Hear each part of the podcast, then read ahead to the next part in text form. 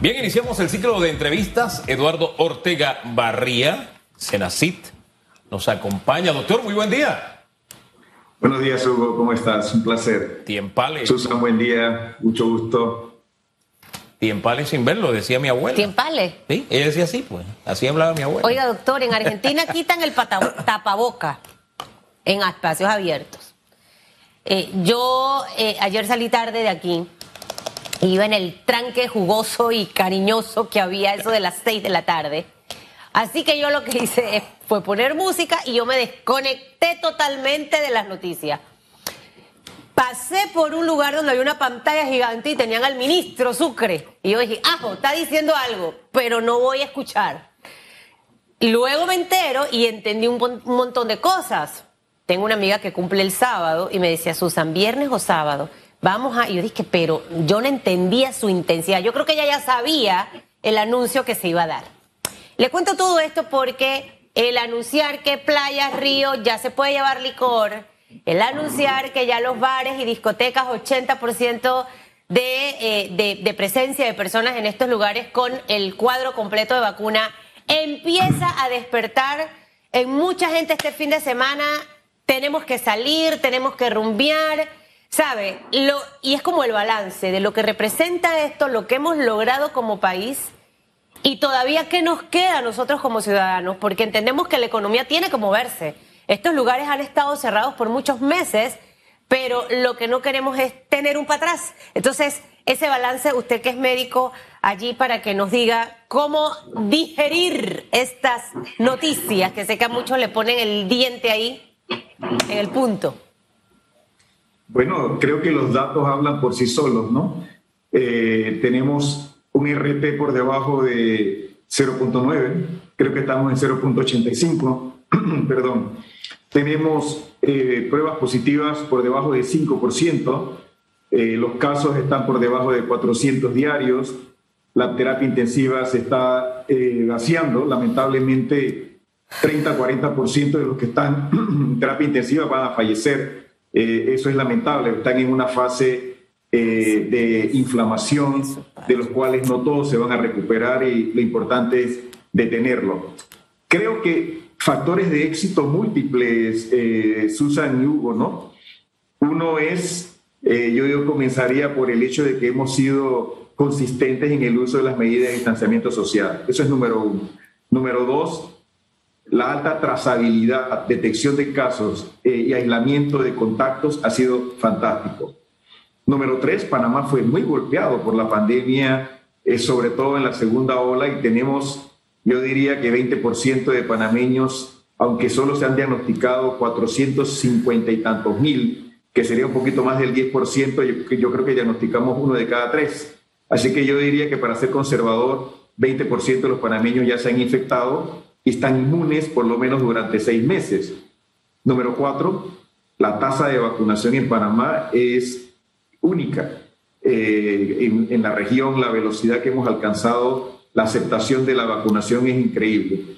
Y eh, creo que a eso hay que agregarle, Susan, que a diferencia de Estados Unidos e Israel, que comenzaron a vacunar en diciembre y la Delta les llegó en junio o julio, a nosotros la Delta nos acaba de llegar ahora eh, a finales de julio y nosotros estamos vacunando precisamente a finales de julio y agosto.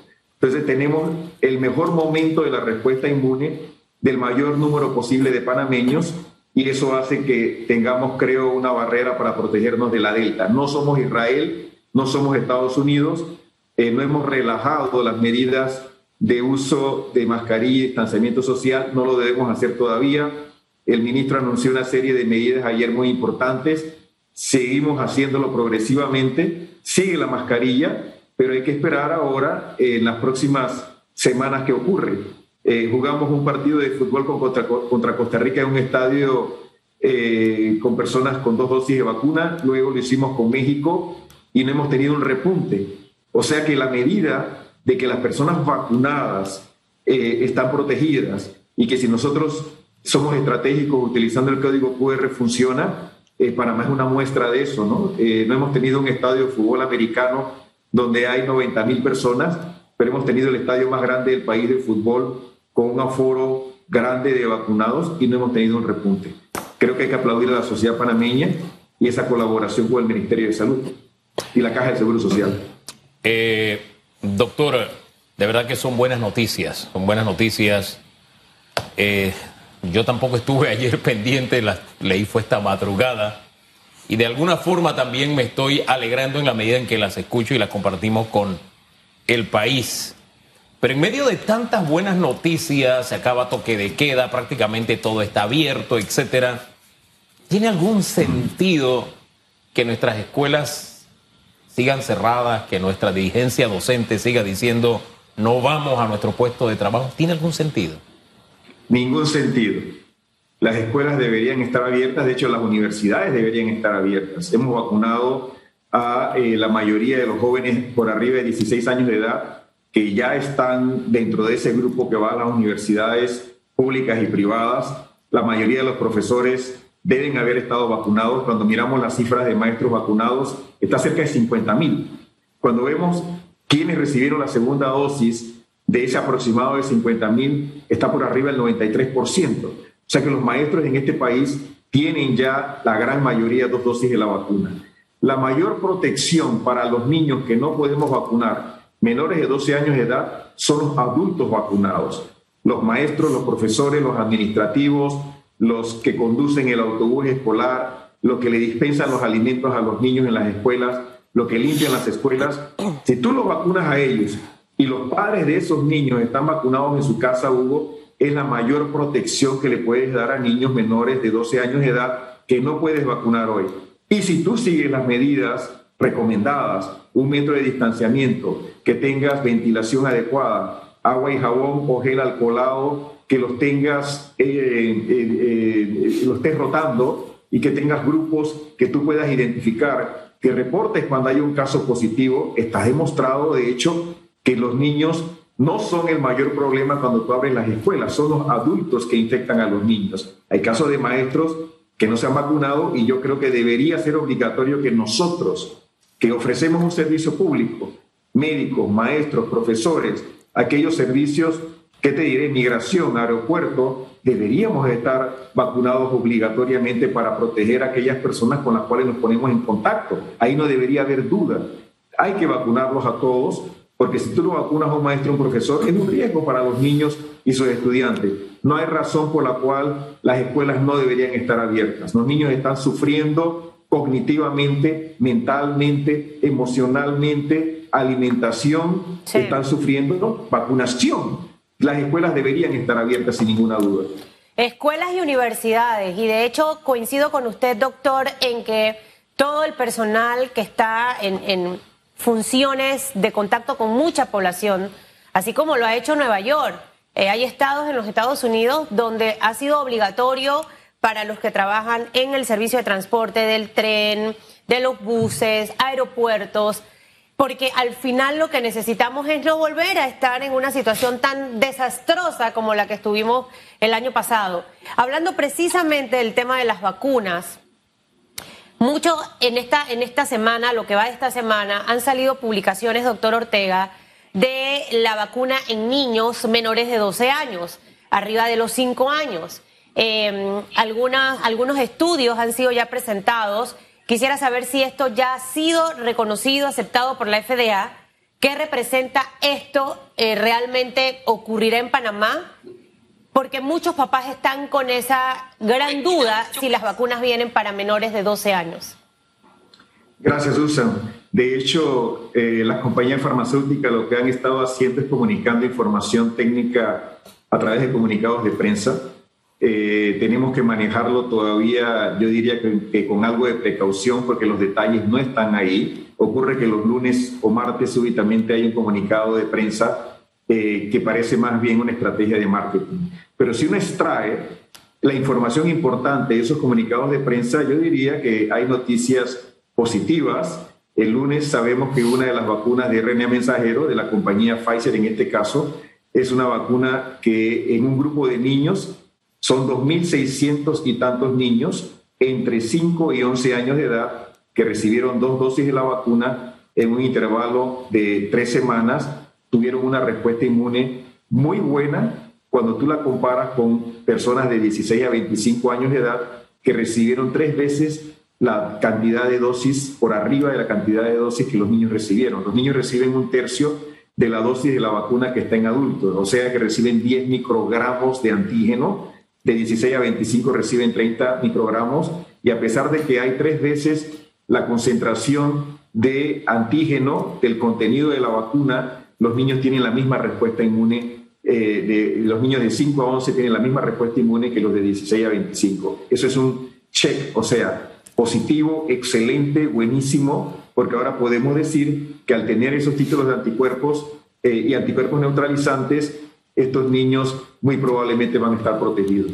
Y otra de las buenas noticias, eh, Susan, que esa es la más importante, es que segura, es segura y es segura. Es bien tolerada la vacuna, no tenemos los detalles y por eso es importante que esperemos a que se presente a la Agencia Federal de Medicamentos. ¿Qué va a suceder ahora, Susan? Esta información va a la FDA que la envía a un grupo de expertos externos a la FDA, que no trabajan para la FDA, que lo va a revisar y va a hacer una recomendación. De ahí pasa a la FDA y la FDA aceptará o no la recomendación de estos expertos y dirá, se aprueba el uso de la vacuna, dos dosis, tres semanas de intervalos en este grupo de edad. De ahí va entonces a un grupo eh, de expertos del Centro de Control de Enfermedades. Y el Centro de Control de Enfermedades decide si la recomienda para uso en los Estados Unidos y en Norteamérica. Y ellos van entonces a decir, eh, recomendamos al CDC que sí utilice la vacuna y el paso final es que el CDC la acepta. Es un proceso lento, técnicamente muy estricto, totalmente público, nos podemos conectar, podemos escuchar las discusiones, de hecho el público puede participar con algún número de preguntas. Y yo diría, Susan, estamos finales de septiembre, eh, se ha incrementado significativamente en los Estados Unidos y en Norteamérica eh, la infección en niños, lógicamente, si no los vacunas, el virus va a encontrar a las personas no vacunadas. En Panamá tenemos aproximadamente mil casos reportados, por lo menos en el Hospital del Niño, 43% de esos se han hospitalizado. La letalidad no es baja de ese grupo de niños. Sí, no es lo más frecuente en Panamá cuando tú lo tomas en el contexto total de la población pero si los niños se enferman, 1.3 puede fallecer, que es muy cercano al 1.5 que estamos observando en la población adulta. Entonces no estamos hablando de que 0.0001, no, 1.3 puede fallecer. Entonces, una vez que se apruebe eh, o se recomiende, porque esto va a ser una recomendación de uso de emergencias, eh, nosotros entonces en Panamá, eh, la compañía somete la información, la discutimos, se hace una recomendación al MINSA y el MINSA eh, es el que toma la decisión final. Yo diría octubre, final de octubre, muy probablemente podemos nosotros eh, tener una recomendación y teniendo la vacuna en Panamá, porque tenemos eh, abundante cantidad de vacunas en Panamá, pudiéramos comenzar a vacunar rápidamente una vez que tengamos la estrategia establecida y decidamos si lo vamos a hacer con la misma estrategia en circuitos o en puntos fijos de vacunación o en las escuelas. Y ahí nos toca que los padres acepten la vacunación eh, y esperamos que así sea porque la gran mayoría de los panameños se han vacunado y quieren proteger a sus niños y queremos comenzar el próximo año escolar, si no lo logramos este año, eh, Susan, con la gran mayoría de los niños en las escuelas. Sabe que hay quienes dicen que tenemos dos, dos oídos porque debemos escuchar dos veces por cada vez que hablamos, dos por uno. Así debe ser. No necesariamente hacemos honor a eso, a veces no dejamos que la otra persona hable y ya le estamos contestando, ¿no? Es parte de nuestra esencia humana. Eh, se lo comento porque yo he tratado de poner en práctica esto eh, con este tema, de oír una vez, dos veces y a veces hasta, hasta tres veces, porque es delicado. Estamos hablando de que una información mal comunicada puede significar la diferencia entre la vida y la muerte. Desde ayer yo he escuchado varias veces ya decir, no es que ya Pfizer aprobó, es que ya está aprobada. Y eso hay que dejarlo claro. No está aprobada por FDA, por OMS, por EMA. No está aprobada la vacuna de niños de 11 años para abajo. Entonces, cuando yo les he aclarado, me han dicho, no, pero ya en Cuba lo están poniendo, ya en Chile le están poniendo. Entonces trato de decirle, espérate, que en Cuba están usando otra vacuna. Y en Chile se le está poniendo a los niños de, si la memoria no me infiel, es una de las vacunas chinas. Pero en fin, todos esos detallitos, porque la gente suele hablar de la vacuna sin diferenciar cuál es la vacuna y dejarse llevar por los titulares, como usted dijo, el de Pfizer. Eh, las últimas noticias que vienen son más mercadeo que ciencia y eso es peligroso. ¿Qué recomendación haría usted entonces en el manejo de información, primero? Y segundo, teniendo ya conocimiento, usted dijo esto toma tiempo, o sea que va, la FDA lo aprueba, va a tomar tiempo, es algo lento. Teniendo como antecedente las otras aprobaciones, ¿cuánto tiempo cree usted que pasará antes de que FDA apruebe el uso de la vacuna Pfizer en niños menores de 11 años?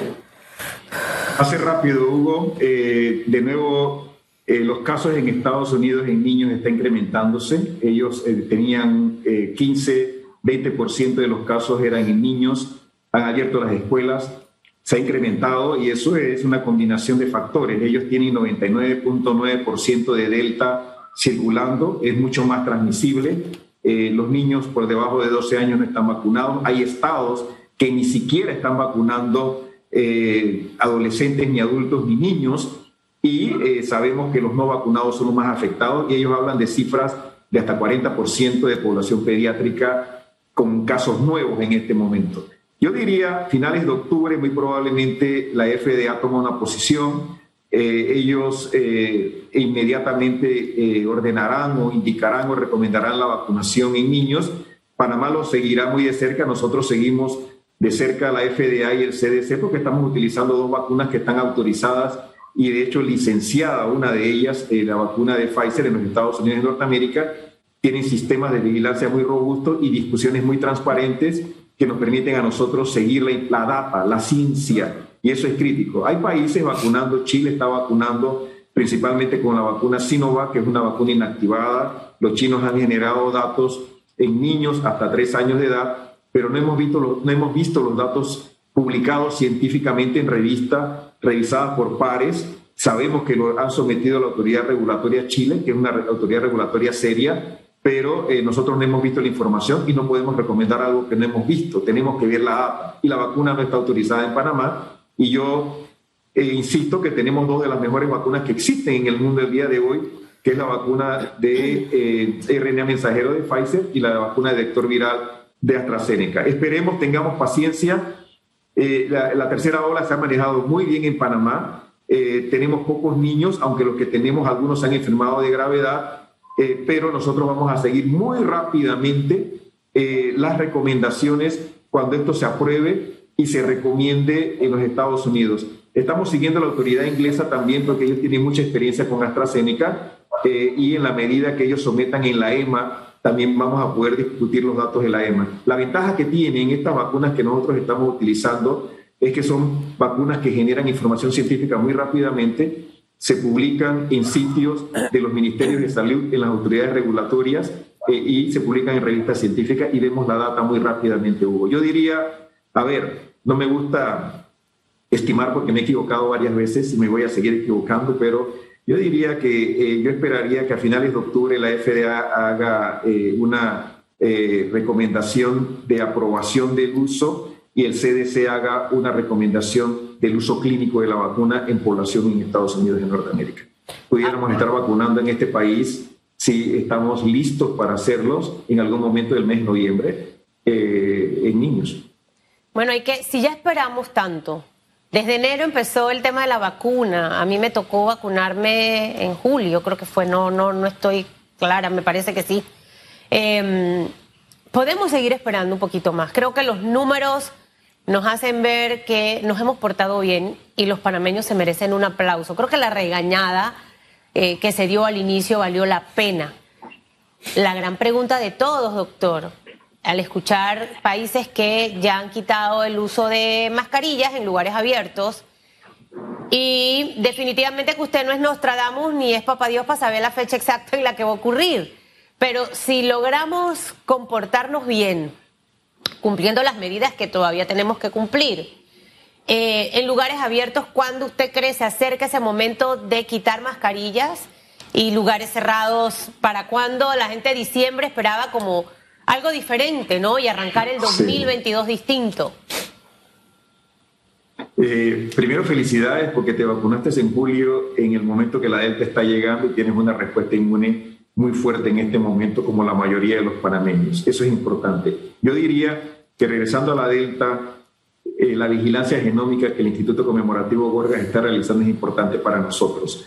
Sabemos que la detectamos primero en el aeropuerto, la detuvimos durante un tiempo, aislamos a las personas que llegaban infectadas con la Delta y después comenzamos a ver que había circulación comunitaria en Chiriquí, Colón, en niños, muy pocos casos. Ahora el Gorga nos dice, ha incrementado, no ha incrementado a la velocidad que esperábamos, pero ya representa el, la última número que le escuché al doctor Juan Miguel Pascal, era aproximadamente 30% de las que están circulando. Hay también en Panamá eh, y eh, creo que también había la variante gamma que se originó en Brasil. Creo que en la medida que nosotros tengamos más evidencia de que aún si la variante Delta ha incrementado a 60, 70 o 90%, porque lo va a hacer, ha demostrado que es capaz de desplazar a todas las otras variantes y aún seguimos teniendo un RT por debajo de 0.9, eh, un porcentaje de positividad por debajo de 5%, llegó el momento entonces de decidir que tenemos la mascarilla en los espacios abiertos y podamos entonces salir eh, ir a los parques y caminar y, todas esas actividades que nos gustan hacer en, los espacios abiertos. Veamos qué sucede, Susan.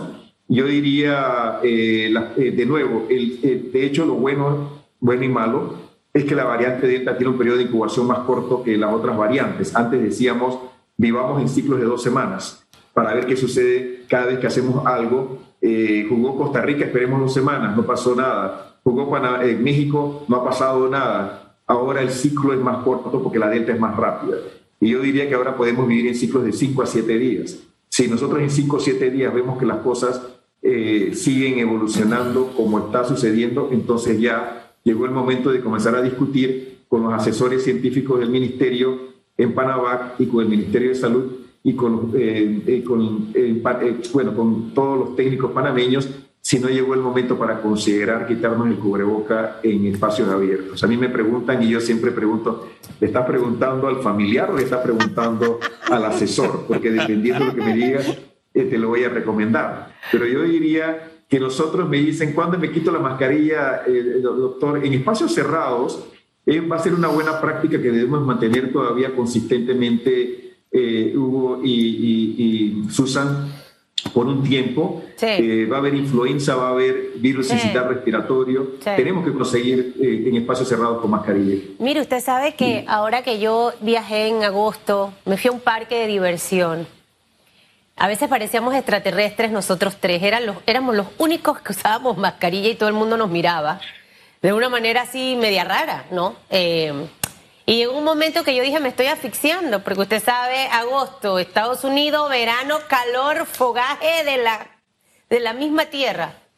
Y yo dije, bueno, ya tengo las dos vacunas y no pasó nada. Creo que al final parte de ese ejercicio es, y lugares muy abiertos también, y lo más importante, doctor, que la gente se ha olvidado es que tiene que cuidarse, no importa si haya o no haya COVID. La gente que ha agarrado a pecho el tema de la limpieza eh, y esos controles, hoy está en una etapa de estrés horrorosa. Y siento que tienen que empezar a despojarse ya de eso, porque tienen que hacer su vida normal. El estrés mata, el estrés lo ocasiona el cortisol y eso es lo que alimenta células cancerígenas, viene la diabetes, viene la hipertensión y todo eso. Y eso se lo digo para que agarren las cosas con calma y no sea tan extremo. Cuídese, haga ejercicio, trate de comer saludable. Eh, esas son recetas prácticas de la vida que nos van a ayudar a que nuestro sistema inmunológico esté preparado para el COVID y cualquier otra cosa que venga de frente. Y yo de vez en cuando, yo me porto mal me encantan las frituras, la hojaldra, la tortilla, el chicharrón. O sea, doctor, yo no me limito de comer. Eso sí, yo digo, mañana me mato haciendo ejercicio. Pero para mí uno de los placeres es alimentarse. Nada más que no voy a exagerar. Así que siento que son cosas que no podemos perder de la vista y cuidarnos mucho porque el COVID va a seguir allí, pero también están las otras enfermedades que no les hemos puesto atención. Doctor, que le vaya bien. Muchísimas gracias. Chao. Muchas gracias. Que esté muy bien. Hasta luego. Siempre orientador conversar con usted. Ocho, cuatro minutos. Vamos a la pausa. Regresamos en segundos.